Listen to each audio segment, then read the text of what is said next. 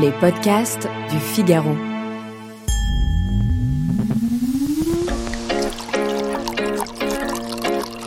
Au goulot Au goulot. Le podcast à boire et à écouter, présenté par Alicia Doré, responsable éditoriale du Figaro Vent.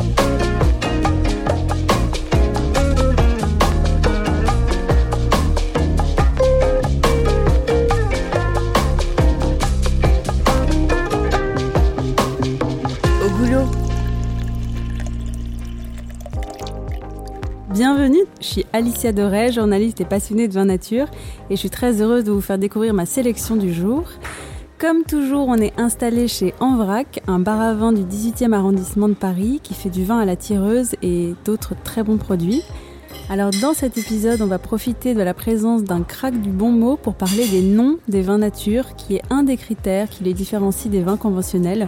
Alors ils peuvent être sulfureux, rigolos, géniaux ou complètement à côté de la plaque, mais on va essayer de voir pourquoi de ce côté-là aussi le vin nature casse les codes de la viticulture conventionnelle. Alors ce soir notre invité est l'auteur, comédien et acrobate du verbe Stéphane de Groot. Bonsoir Stéphane. Bonjour Alicia. Au goulot. Alors déjà pour commencer, est-ce que vous savez ce que vous faites là? Je sais que je suis là parce que c'est quand les gens aiment le vin, c'est toujours la promesse d'un moment de plaisir. Oui. Donc c'est, c'est- je, je sais que je suis là pour ça. Et le vin naturel, c'est quoi pour vous? C'est une découverte, comme l'est d'ailleurs le vin. C'est la nature du vin, c'est de partir à la découverte. C'est un prétexte pour passer un, un moment. Ça fixe l'instant. On se souvient pas forcément toujours de la bouteille qu'on a bu, mais on se souvient euh, du, du moment, du contexte dans lequel on l'a bu et les gens avec qui on l'a bu. Et le vin nature, alors je connais, je connais pas forcément les appellations et je les retiens pas, peut-être presque à dessein, parce qu'un cépage qu'on connaît en, en vin traditionnel n'a pas toujours beaucoup à voir avec un cépage de vin euh, naturel. C'est vrai. Et on va le voir ce soir. Et on va, on va le prouver ce soir. On va le prouver ce soir. Déjà, pour commencer, on va démarrer avec une première bouteille qui a un nom que je vais vous laisser euh, nous lire. Un prout euh, Impérial. Un prout impérial. Voilà, ça c'est déjà euh, de très bon augure. Et donc euh, ça c'est un prout liquide en fait. Exactement, qu'on va, qu'on va boire avec On va voir. Un prout qui mousse. Une personne qui a été un petit peu ballonnée. Ça démarre pas très bien. Voilà. Un petit prout avec quelques cornichons. Ça devrait faire l'affaire. Voilà. Alors, il y a beaucoup de mousse. Oui, bah oui, ça c'est. Alors, est-ce que vous pouvez nous, nous décrire déjà la couleur Je le- vais prendre l'odeur déjà. hein, le du- blé. Écoutez, c'est un prout qui est très odorant. très agréable. Écoutez, c'est un, c'est un prout de couleur jaune, donc c'est. Je partirais plutôt sur une, une petite. euh, une hépatite. On va le goûter Oui. Alors Alors, qu'est-ce que vous en pensez Alors déjà, je vais être très honnête avec vous, Alicia. hein. On va tous dire. Je suis pas fan des vins euh, pétillants, Oui, mais il en fallait un pour commencer. évidemment. Et le nom à lui-même justifiait le choix de cette bouteille. C'est obligatoire. Et oui. Et c'est drôle le, le prout impérial. En fait, on va expliquer un peu plus tard pourquoi, mais d'abord, je voulais savoir si vous vous rappeliez de votre première gorgée d'alcool. La première gorge d'alcool? Oui, Oui, je devais avoir euh, 12 ans. précoce. Oui, je m'en souviens parce que j'ai mis euh, beaucoup de temps à m'en remettre. Je pense que je suis toujours parmi d'ailleurs, ça a créé quelques dégâts. Et je me souviens, c'était un déjeuner chez mes parents, un dimanche.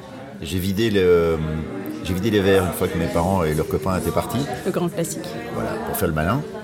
Et je crois que j'ai retapissé ma chambre euh, en rouge. Donc c'était du vin rouge. Donc c'était du vin rouge, mais j'ai un souvenir très précis. Est-ce que ça coïncide avec votre première cuite Ou est-ce qu'il y en a eu une autre plus mémorable à l'adolescence, par exemple 12 ans, c'est bien déjà. hein, 12 la ans, c'est pas mal. cuite.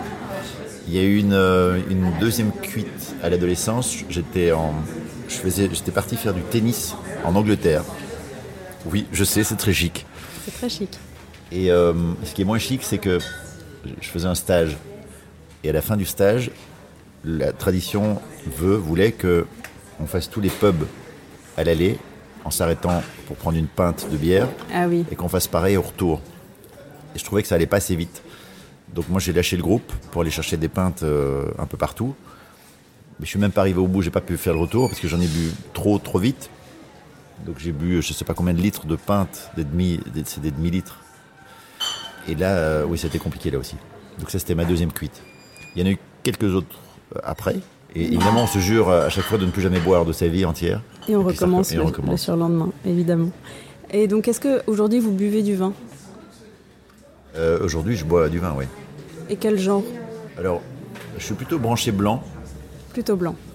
mais je me rends compte que ça commence à me, à me tirailler les tendons et à- un peu à niquer mes articulations. Euh, donc j'ai tendance, j'ai tendance à prendre systématiquement du blanc pour démarrer. Et j'essaie de ne pas boire tous les jours. Je n'ai pas dit que c'était gagné, mais j'essaye de ne pas boire tous les jours. Parce qu'il y a le, plaisir absolu du vin euh, de- du côté social. Oui, Mais même quand je suis seul, parce que je me- je m'entends bien avec moi-même, et donc euh, il y a un truc social avec moi, et donc je, je- je me propose moi-même un, un verre d'alcool. quand je fais la, la cuisine, par exemple, je peux pas m'empêcher de ne pas me servir un verre d'alcool. mais c'est très joyeux aussi. Oui, c'est De joyeux, cuisiner avec un verre de vin. complètement. Mm. Est-ce qu'il y a un, un vin qui est resté inoubliable? Alors il y a des moments de vin qui sont restés inoubliables. Oui, alors ça, ça peut être inoubliable dans, pas forcément dans, dans d'une mémoire, euh, de la mémoire d'un bon vin. Oui. Ça peut être une déception aussi de vin.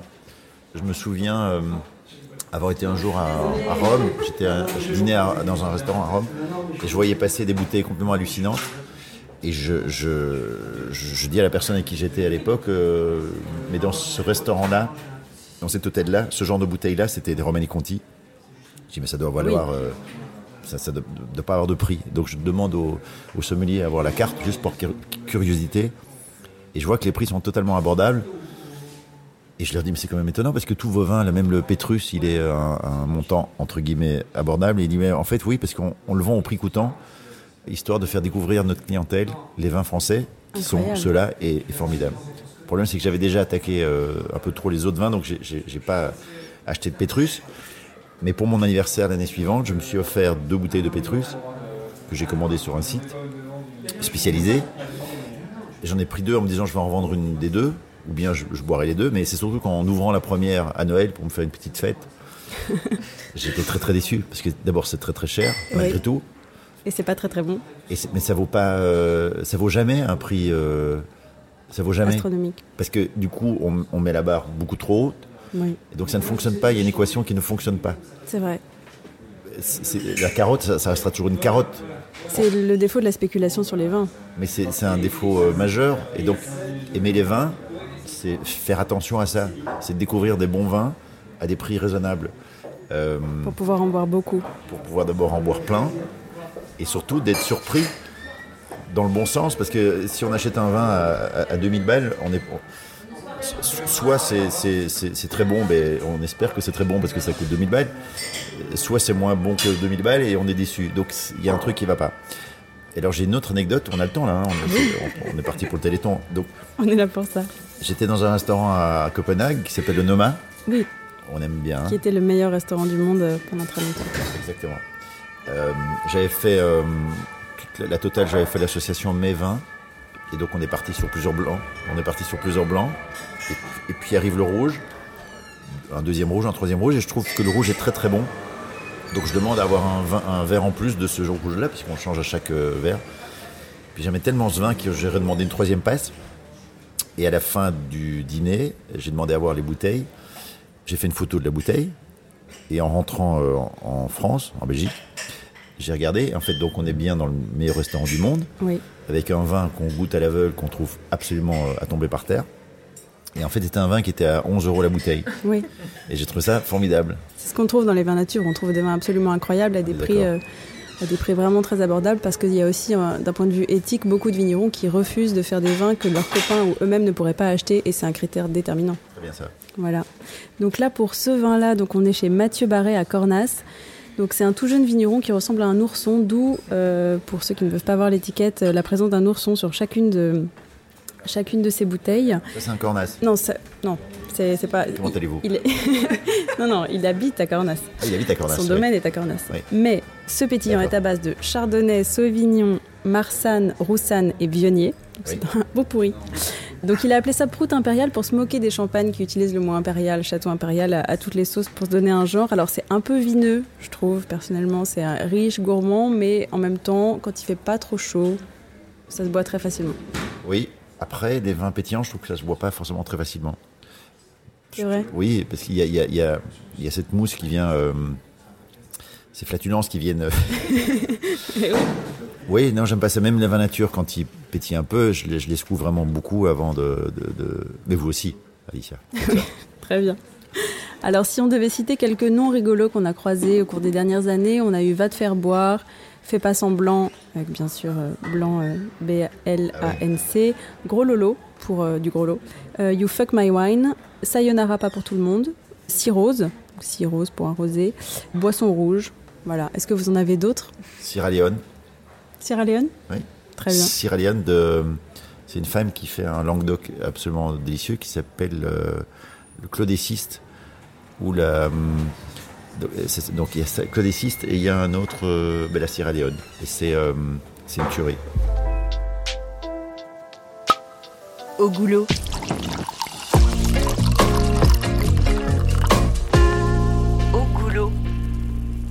On est avec Stéphane de Groot et on va entamer notre deuxième bouteille. Donc là, on passe au blanc avec Chatmit. Hop, hop, hop, hop, hop, hop. On a envie hein, d'écouter. Merci, Alors, Alicia. là, c'est pas pétillant. Non Au niveau de la couleur, qu'est-ce qu'on pourrait dire? Il a quand même une caractéristique un peu trouble. spéciale. Il est très trouble. Il y a à boire et à manger. Il a pas un nez de fou. Il a un nez très discret. On peut goûter? Mais je vous en prie. Alors? Il est bon. Un peu d'acidité. Il est assez facile. Il est très facile. Il est, il est, il est gentil. Il est gentil. Si vous, vous deviez choisir un nom de cuvée, ce serait quoi? Là, vous me mettez sur un terrain qui me rend fou. Parce que dès qu'on me demande de trouver des noms ou de chercher des choses, Ah oui, j'ai un pote qui ouvre un restaurant là à Bruxelles. Il m'a vous dit obsède? Ah, mais je ne dors plus. Je cherche en permanence. Du coup, je vais dans ma douche. Parce qu'en général, c'est dans ma douche que je trouve des idées. Et donc, par exemple, j'ai un projet. Mais quand, euh, bon, je sais pas si va en parler, mais quand j'ai fait mes confitures. euh, Faut confiture. oui Hmm? Je vous en ai parlé ou pas? Non. Et non Je vous en parle maintenant ou plus tard? Ah oui, allons-y sur les confitures. Je lance euh, là maintenant une gamme de confitures qui s'appelle les confinures. Parce que pendant le confinement, on, on m'a demandé de par- participer à plein de choses, euh, des chansons, des, de donner mon avis. enfin, tout ça. Et donc j'en avais un peu marre d'avoir l'avis des gens, parce que tout était contredit en permanence. Donc je pensais que ne, pas avoir d'avis, c'était avoir raison. Mm. Mais j'étais quand même frustré de ne pas apporter ma, ma contribution à quelque chose. Et j'étais chez moi dans ma douche. Et je me dis, mais pourquoi est-ce que confinement me fait penser à confinure Peut-être parce que les gens se remettaient à faire de la confiture, à faire du pain, à faire des recettes euh, Ouais. d'antan. Et puis je suis là et je me dis, mais au fond, pourquoi ne pas créer une gamme de confinures qui serait vendue au profit d'une association liée au Covid? Et donc je commence à gamberger, je me dis, tiens, voilà, moi, mon, mon univers, c'est le cinéma. Pourquoi pas demander à des acteurs et actrices de me confier leurs recettes de confiture? Demander à un mec euh, dont c'est le métier de faire de la confiture et puis de les vendre au profit d'une œuvre. Dans la foulée, j'appelle euh, mon pote Pierre Marcolini, le chocolatier, Oui. et je lui dis voilà, est-ce que tu fais de la confiture? Il me dit ben oui, je fais de la confiture. Pourquoi? Je dis ben voilà, j'ai envie de demander à des, à des gens de te confier une recette. Il me dit ben je- moi j'ai mes ateliers, je suis à ta disposition dès que tu veux, dès que tu peux. Et puis j'ai appelé comme ça euh, une dizaine d'acteurs et actrices. Puis dans la foulée, j'ai appelé une pote euh, graphiste. Je lui ai demandé s'il pouvait me faire un logo. Et donc en une, en une semaine de temps, j'avais, ben, j'ai eu l'accord de Carole Bouquet. Ensuite, j'ai eu Elsa Zilberstein, François-Xavier de Maison, André Dussolier, Michel Larocque, Claude Lelouch, qui fait la Reine Claude. Chacun fait sa confiture. Oui. Danny Boone, La Rhubarbe, Diane Kruger, la, la Mangue, Virginie Efira, Isabelle Carré qui fait la confiture de coin, et la Reine Claude de, de Claude Lelouch. Et donc j'ai comme ça 11 La de confiture. c'est joli. Oui. Ouais. Et là, les confitures commencent à être livrées maintenant. On peut les commander sur le site de Pierre Mar- Marcolini. Donc ça s'appelle des confinures. Très bien. Et ce, qu'il y a de, de- de- de- ce que je ne savais pas, c'est que si on met plus de 65% de fruits, ça peut plus s'appeler de la confiture. Et donc comme ça, de ça, la pomme pote. ça s'appelle exactement de la pomme pote. Eh oui. Du coup, comme ça s'appelle de la confinure, on peut mettre plus de fruits. Donc il y a 70% de fruits. Ce sont des fruits bio et elles sont à tomber par terre. Et elles sont vendues au profit d'une association qui s'appelle Rêve de cinéma. Et Rêve de cinéma, qu'est-ce que c'est? Au moment où nous, on se déconfine, enfin pendant 10 minutes, hein, parce qu'on va vite se reconfiner, mais hum, il y a des enfants, profitons-en, il y a des enfants malades et handicapés qui, eux, sont confinés à l'année. Et comme ils ne peuvent pas aller au cinéma, c'est le cinéma qui vient à leur chevet pour leur présenter des films, des acteurs, des producteurs, des gens du métier. Et donc ils ont la banane pendant deux heures. Et c'est une association formidable qui existe depuis 20 ans. Et donc tous les bénéfices de cette opération de confinure vont pour euh, cette association. Jetez-vous sur les, les confitures de Reine Claude. Confinure. Et, confinure, pardon. Je, me trompe déjà de. Eh oui, je suis déjà ivre. Et elles sont super bonnes. Alors, pour parler un petit peu de ce vin, on est ici chez Alexandre Dallet dans le Luberon avec un assemblage de clairette et uni blanc. La raison pour laquelle c'est trouble, c'est qu'il n'y a pas de filtrage. C'est pas parce que c'est bizarre. Et non, en fait, c'est un pressurage direct où euh, d'habitude le vin, surtout dans les vins conventionnels, est filtré ou collé avec euh, toutes sortes de produits, euh, colle de poisson, colle de poisson, blanc d'œuf et toutes sortes de, de, produits divers et variés. Donc là, il n'y a pas de filtrage et c'est la raison pour laquelle on a un espèce de dépôt qui se forme, mais qui n'est absolument pas un problème et qui ne dénature pas du tout le, goût du vin. C'est vraiment de l'ultra nature. Et pourquoi chatmite Donc chatmite, c'est une expression que j'aime beaucoup, qui vient d'un livre de Simone de Beauvoir et qui se rapporte à euh, un terme qu'on utilisait autrefois pour désigner les femmes séductrices qui essayaient un peu de tromper leur monde et on leur disait euh, fais pas ta chatmite.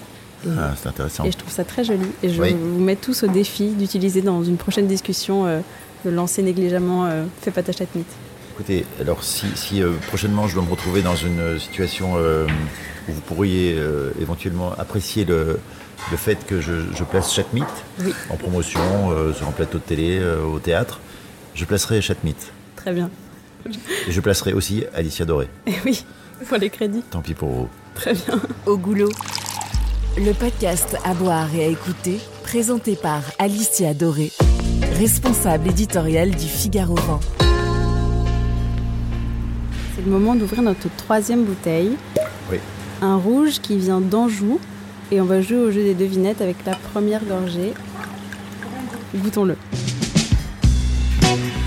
Alors, qu'est-ce que vous en pensez? Il est un tout, tout, tout, tout petit peu pétillant. Il est un peu perlant à l'ouverture, mais ça, ça part. On aurait dû le carafer avant. Pour ceux qui n'aiment pas ça, on peut, on peut carafer. Au niveau du goût, est-ce que vous pourriez euh, dire quelque chose ou vous essayez peut-être de deviner le cépage auquel on a affaire? J'ose pas dire n'importe quoi. Ah bon? Non, parce que euh, je, vais, je vais vous dire n'importe quoi en fait. Alors allez-y. C'est un gamet Non. Ça pourrait. On est en Anjou et donc on va le dire un peu plus tard, mais d'abord, je voudrais savoir si vous avez besoin de l'alcool ou du vin pour faire certaines choses. Monter sur scène, travailler, cuisiner. Non, c'est tout l'inverse. C'est-à-dire que si je prends l'alcool pour euh, jouer, ben je joue, je joue plus du tout.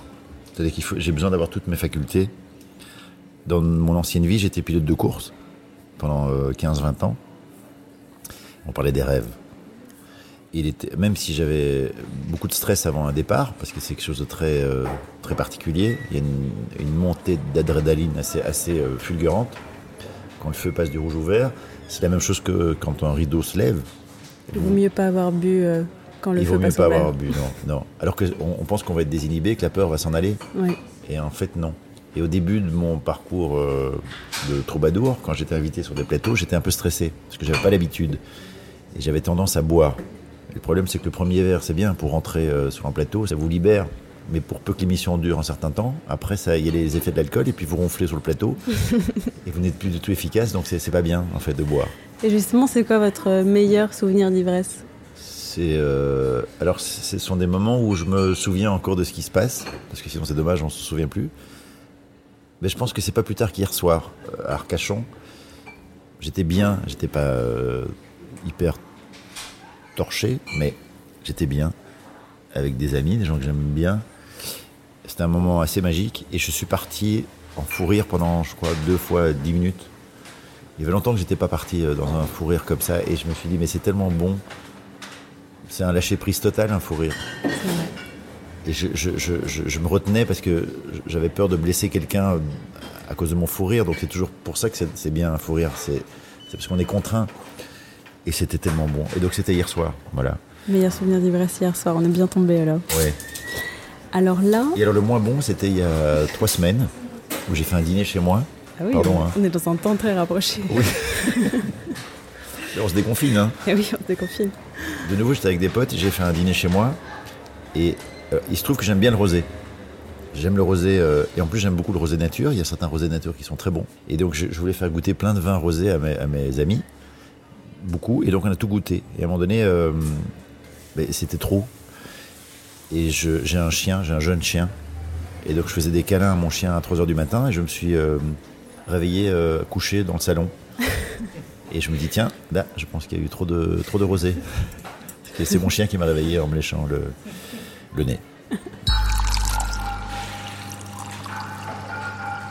Alors là, on est chez Adrien de Mello en Anjou, que j'ai été voir pas plus tard qu'hier. Adrien de Merlot, ça n'a rien à voir. non, il a, il a raté une lettre.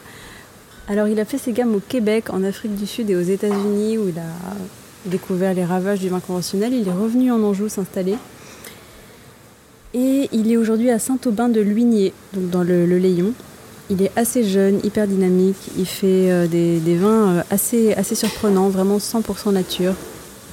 Et ici, c'est du Cabernet Sauvignon, donc qui est réputé pour être un cépage assez dur, un peu lourd, alors que là, on est quand même sur quelque chose d'assez léger, de, de précis. Par contre, juste, euh, on a oublié de parler du nom de cette cuvée qui s'appelle donc Érogène, parce que c'est censé être la caresse du Cabernet Sauvignon. Joli. Pas mal. Ouais. On- est sur quelque chose de beaucoup plus subtil que, que les deux précédentes, quoique Chatmit a une certaine élégance. Effectivement, mais aussi un, un double sens. Euh, je vous invite à. Enfin, quand je dis je vous invite, je vous invite à aller voir. euh, aller, aller voir, non pas aller voir, aller à Montréal. Oui. Il y a des restos de fous, de, tu- des sont des tueries. Et alors, euh, il y a des. Quand j'étais à Montréal, je suis retourné trois fois de suite dans le même restaurant parce que je suis tombé sur un vin, un, un des rares restaurants qui proposait un vin nature que j'aimais en particulier. Et donc, je suis revenu que pour ce vin. On peut revenir pour d'autres choses. Et c'était, c'était un vin. euh, c'est ça, je ne sais plus du tout, mais je, je vous montrerai la bouteille. Je vous ferai goûter la bouteille aussi. Très bien. Enfin, ce qu'il y a dans la bouteille, parce que le, le verre n'est pas très digeste. Au goulot.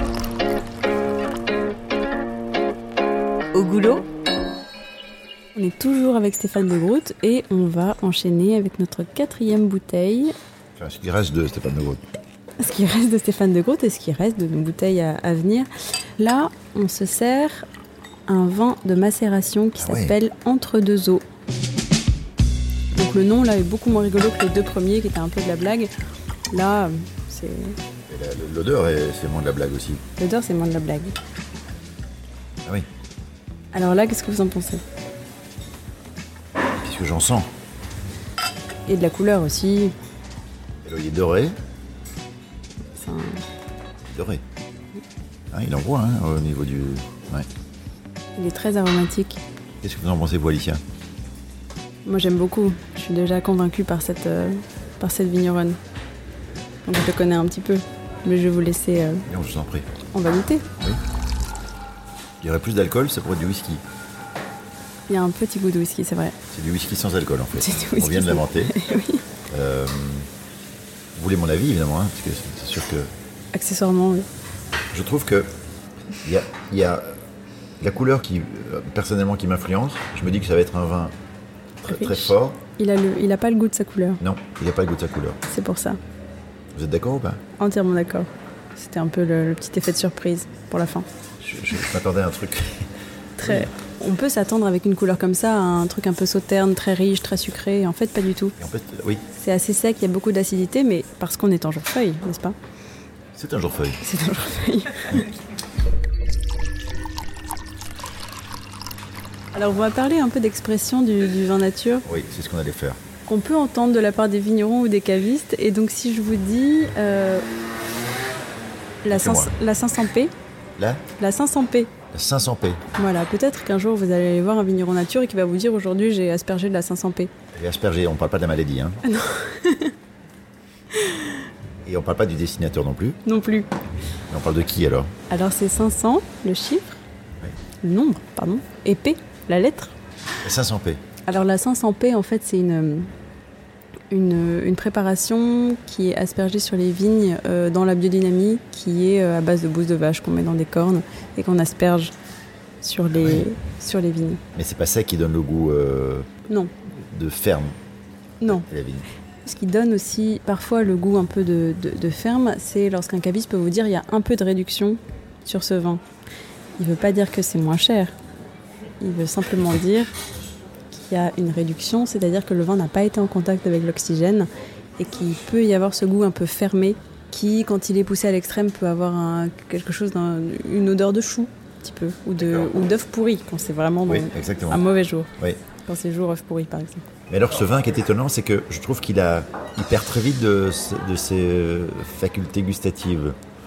Je trouve, hein. Ah oui? Oui.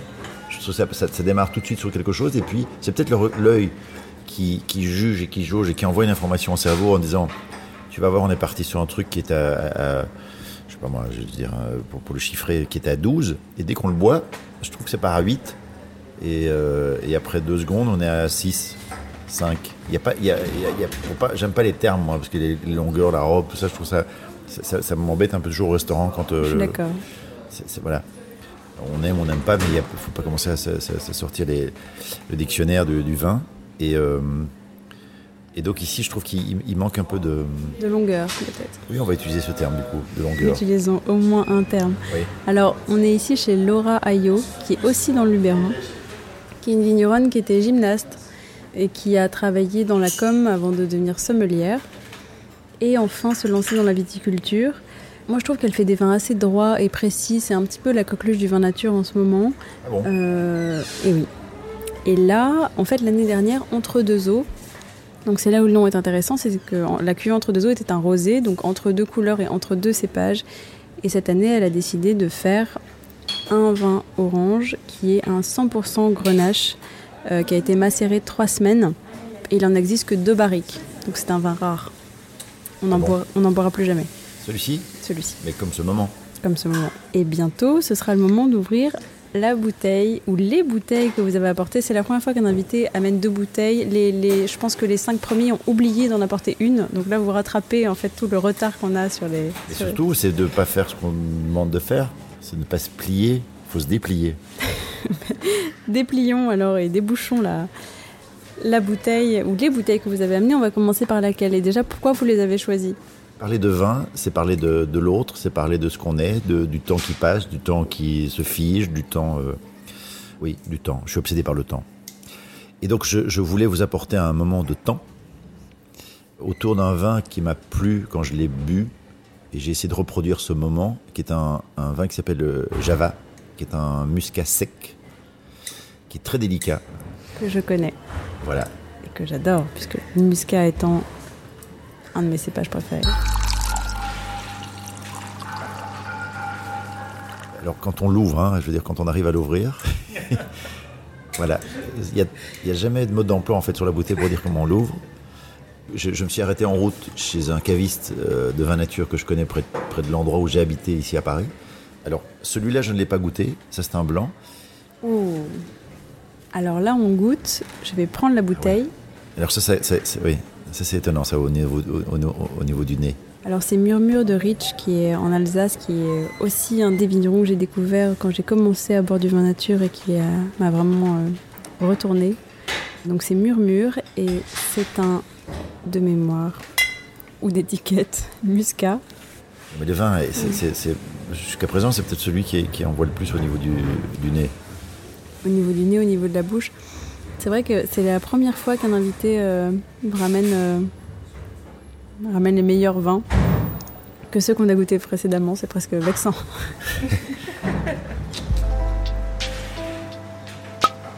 Au goulot.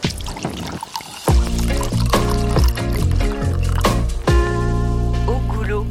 Stéphane, avec qui nous sommes euh, toujours, a triché en goûtant en avance la l'avant, avant, avant, avant dernière bouteille sans J'ai doute. craché. Non, faux, complètement faux. Donc on va goûter la dernière bouteille. Je vous laisse la décrire. Alors, c'est une bouteille euh, qui est, qui est de, de forme oblongue, qui ressemble à un. Comme les bouteilles alsaciennes. C'est vrai, comme un suppositoire. Euh, alors, qu'est-ce que je pourrais vous dire? Ben, je- Déjà ça, hein, je pense que c'est une bonne base. Que c'est un vin orange qui n'a rien à voir avec le fruit, mais avec la couleur. Alors, qu'est-ce que la couleur orange? Je vous pose la question. C'est la couleur euh, des Hollandais.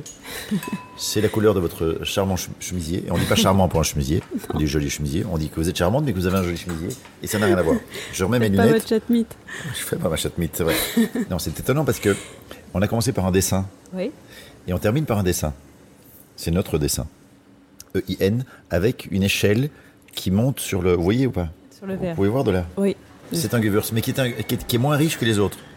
Entre le Gewürz et le Riesling, j'ai un, un moyen mnémotechnique pour euh, retenir euh, le. le- le- Alors allez-y, livrez-nous votre moyen mnémotechnique. Il est tout à fait basique. J'aurais même pas dû le vendre comme ça parce que c'est- on s'attend à un truc de dingue alors que c'est- vraiment pas ça. C'est- Le Riesling, c'est riche. Oui. riche, Ries, Riesling. Alors que le Gewürz, c'est parce que je sais jamais qui est le le plus sucré des deux. Et donc le, le, le Gewürz, a priori, est moins. on a perdu euh, toute l'équipe. c'est le vin en fait qui fait qu'on se perd et puis on se retrouve. C'est ça. En fait, c'est l'avantage de se perdre, c'est qu'on se retrouve. Là, si vous deviez repartir avec une des bouteilles qu'on a bu ce soir, ce serait laquelle? Si vous me dites la vôtre, euh, je serais Euh, dévastée. Il y a de l'orange dedans.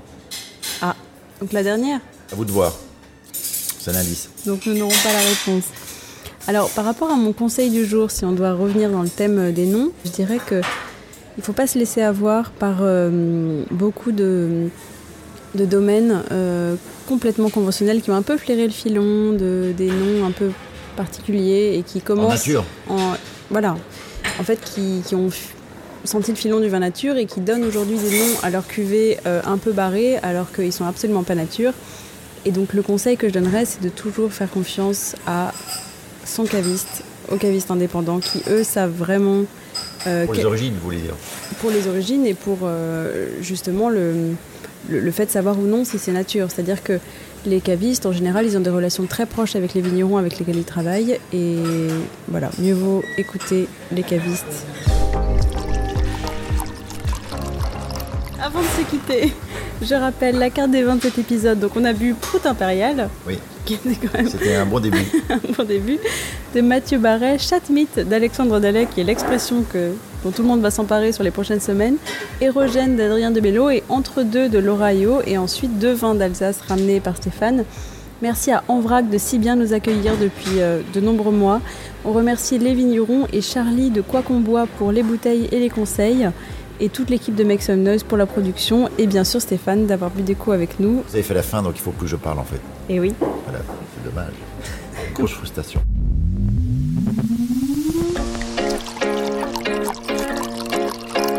Goulot Au goulot Retrouvez tous les épisodes du podcast À boire et à écouter, présentés par Alicia Doré, responsable éditoriale du Figaro 20, en ligne sur toutes les plateformes.